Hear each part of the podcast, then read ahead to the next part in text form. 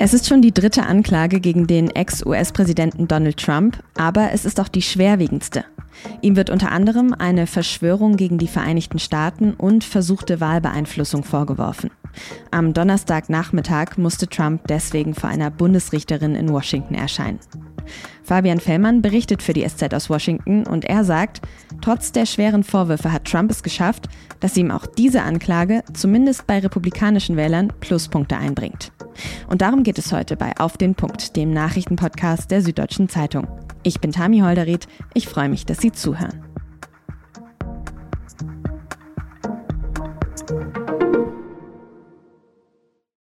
Donnerstagnachmittag in Washington, D.C. Auf dem Reagan National Airport, da landet der Privatjet von Donald Trump.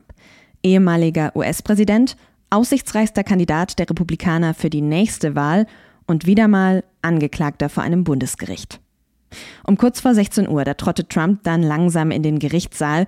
Er trägt wie fast immer einen blauen Anzug mit roter Krawatte. Alle schauen ihn an. Reporter, Beamte, Anwälte. Nur einer wendet sich ab, so erzählen es Journalisten, die dabei waren. Es ist Sonderermittler Jack Smith.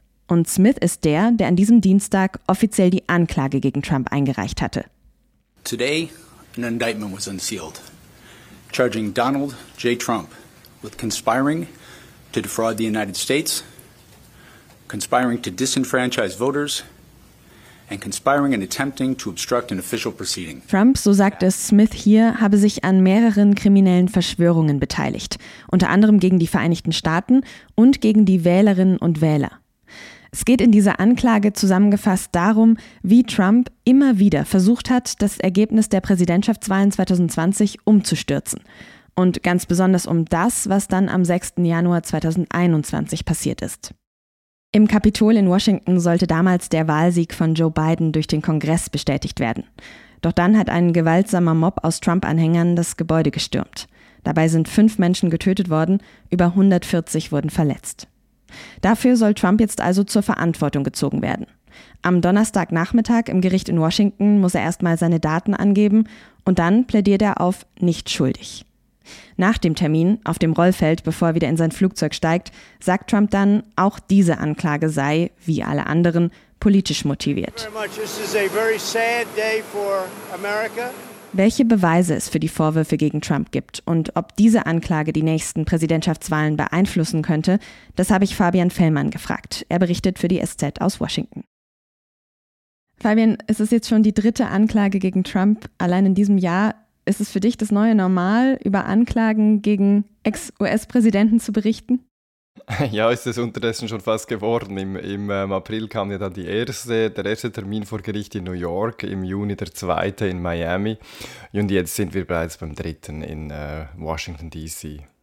Jetzt ist diese Anklage von den drei, die du bis, die jetzt auch schon aufgezählt hast, mit Abstand die mit den schwersten Vorwürfen dreifache Verschwörung, unter anderem auch in Bezug auf den Sturm aufs Kapitol 2021. Dass das Trump-Anhänger damals waren, das ist ja unbestritten. Aber inwiefern man Trump da eine aktive Rolle tatsächlich nachweisen kann, das war ja lange unklar. Warum fühlt sich der Sonderermittler Smith jetzt da sicher genug? Ja, es hat schon ein Kongressausschuss im vergangenen Jahr all diese Vorgänge detailliert aufgearbeitet, ein 800 Seiten dickes Dossier zusammengestellt und der Sonderermittler hat sich jetzt in seiner Anklageschrift darauf beschränkt, auf 45 Seiten darzulegen, wo Trump persönlich welche Entscheide gefällt hat, wann Trump persönlich seine Leute angewiesen hat, ähm, zum Beispiel mit Elektoren in den Bundesstaaten zu reden, wann er mit ihnen besprochen hat, dass man Wahlmaschinen ähm, beschlagnahmen könnte. Und viel dreht sich darum, dass Trump seinen Vizepräsidenten Mike Pence unter Druck gesetzt hat, die Wahlzeremonie zu unterbrechen, auszusetzen, die Zählung der Stimmen zurückzuweisen. Und das hat Trump persönlich gemacht, mehrere Male zwischen Weihnachten 2020 und dem 6. Januar 2021, als diese Zeremonie stattfand und das Kapitol dann gestürmt wurde. Gehen wir vielleicht nochmal einen Schritt zurück und äh, gucken auf diese vier Anklagepunkte. Kannst du sie mir vielleicht jeweils kurz erklären, einmal aufdröseln? Also Trump wird vorgeworfen, er habe ähm, die Kongresssitzung gestört, bei der die Stimmen gezählt werden sollten für die Wahl Und dann kommt eine dreifache Verschwörung hinzu. Das ist zum einen eben zur Störung dieser Kongresssitzung. Da habe er mit sechs anderen Personen habe er Abmachungen getroffen und Vorbereitungen getroffen, um diese Sitzung dann zu stören. Und dann kommt hinzu der Betrug an den Vereinigten Staaten. Das ist so ein Sammelstraftatbestand, ähm, der immer zur Anwendung kommt, wenn etwas gegen die, gegen die Regierung, die, die Bundesregierung der Vereinigten Staaten, gegen die Gesetze der USA vorliegt und dann schließlich auch ähm, zur Verletzung des Wahlrechts der Amerikaner. Das ist so ein Straftatbestand, der hauptsächlich von Bürgerrechtlern in Bürgerrechtsprozessen benutzt wurde, wenn zum Beispiel afroamerikanischen schwarzen Wählern das Stimmrecht verweigert werden sollte. Jetzt vor allem dieser letzte Punkt, der äh, mit der Verschwörung gegen das Wahlrecht, da geht es ja eigentlich tatsächlich um so, eine, um so einen Kernwert und das geht ja eigentlich auch alle US-Wähler, Wählerinnen und Wähler was an. Wie waren denn die Reaktionen in den USA bisher auf diese Anklage jetzt?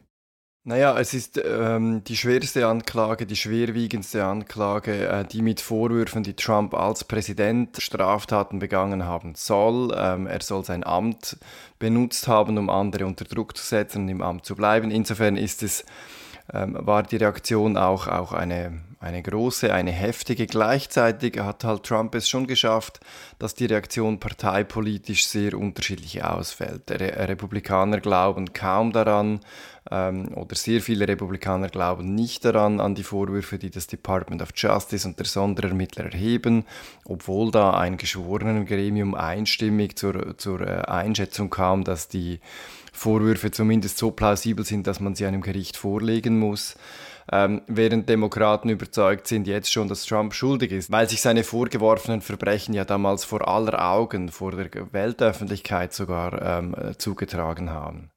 Wie will die Staatsanwaltschaft, wie will der Sonderermittler Smith denn das alles beweisen, was er Trump vorwirft? Worauf wird sich da berufen? Welche Beweise liegen davor? Der Sonderermittler verfügt über umfangreiche Datensammlungen. Da hat es Textnachrichten, da hat es interne E-Mails. Hinzu kommen Notizen zum Beispiel von Mike Pence, dem Vizepräsidenten der Vereinigten Staaten damals.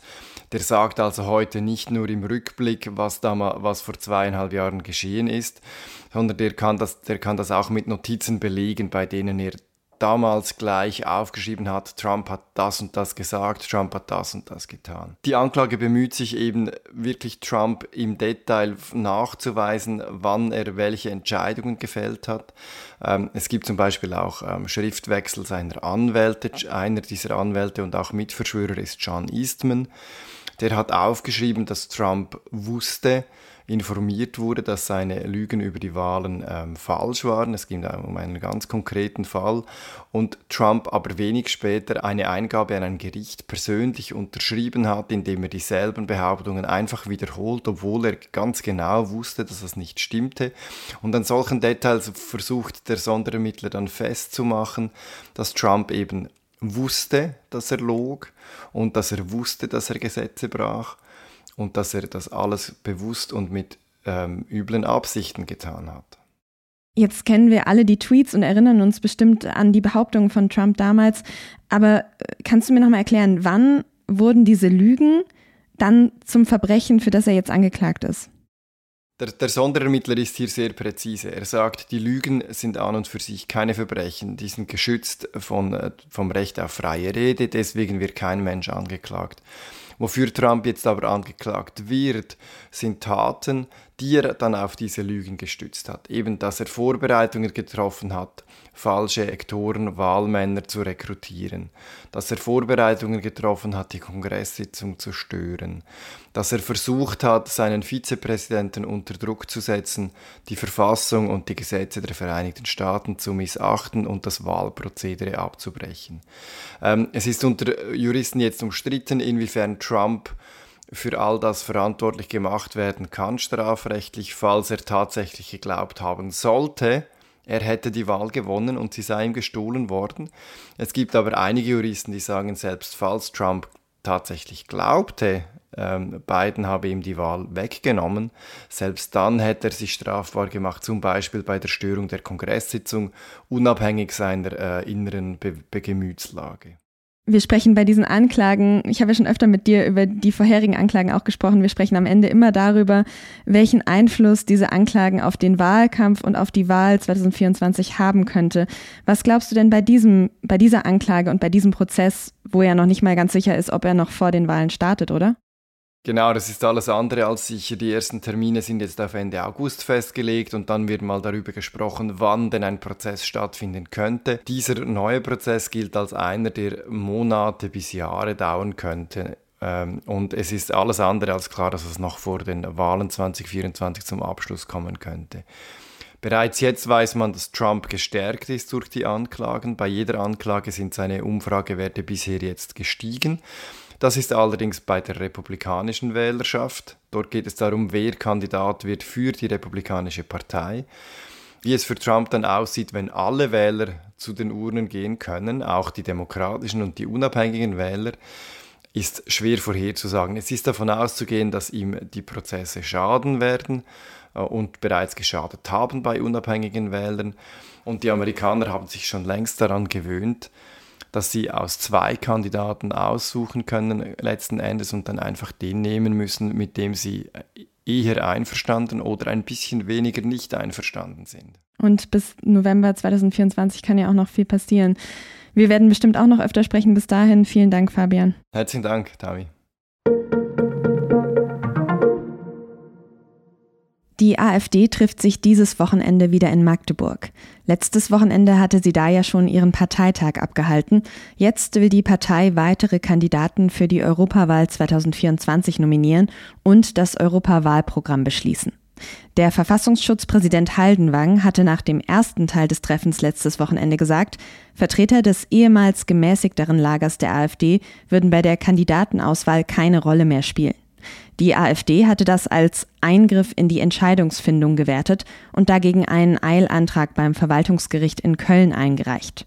Jetzt hat der Verfassungsschutz freiwillig erklärt, sich bis zum Ende der Versammlung am Sonntag nicht mehr zur AfD zu äußern. Der russische Oppositionspolitiker Alexei Nawalny ist von einem Moskauer Gericht zu 19 weiteren Jahren Haft im Straflager verurteilt worden. Das berichten Unterstützer Nawalnys. Damit verlängert sich seine Haftstrafe. Er war nämlich bereits 2021 zu neun Jahren Straflager verurteilt worden. Die Staatsanwaltschaft hatte 20 Jahre Haft gefordert. Der Prozess gilt, genau wie die früheren Urteile gegen ihn, als politisch motiviert.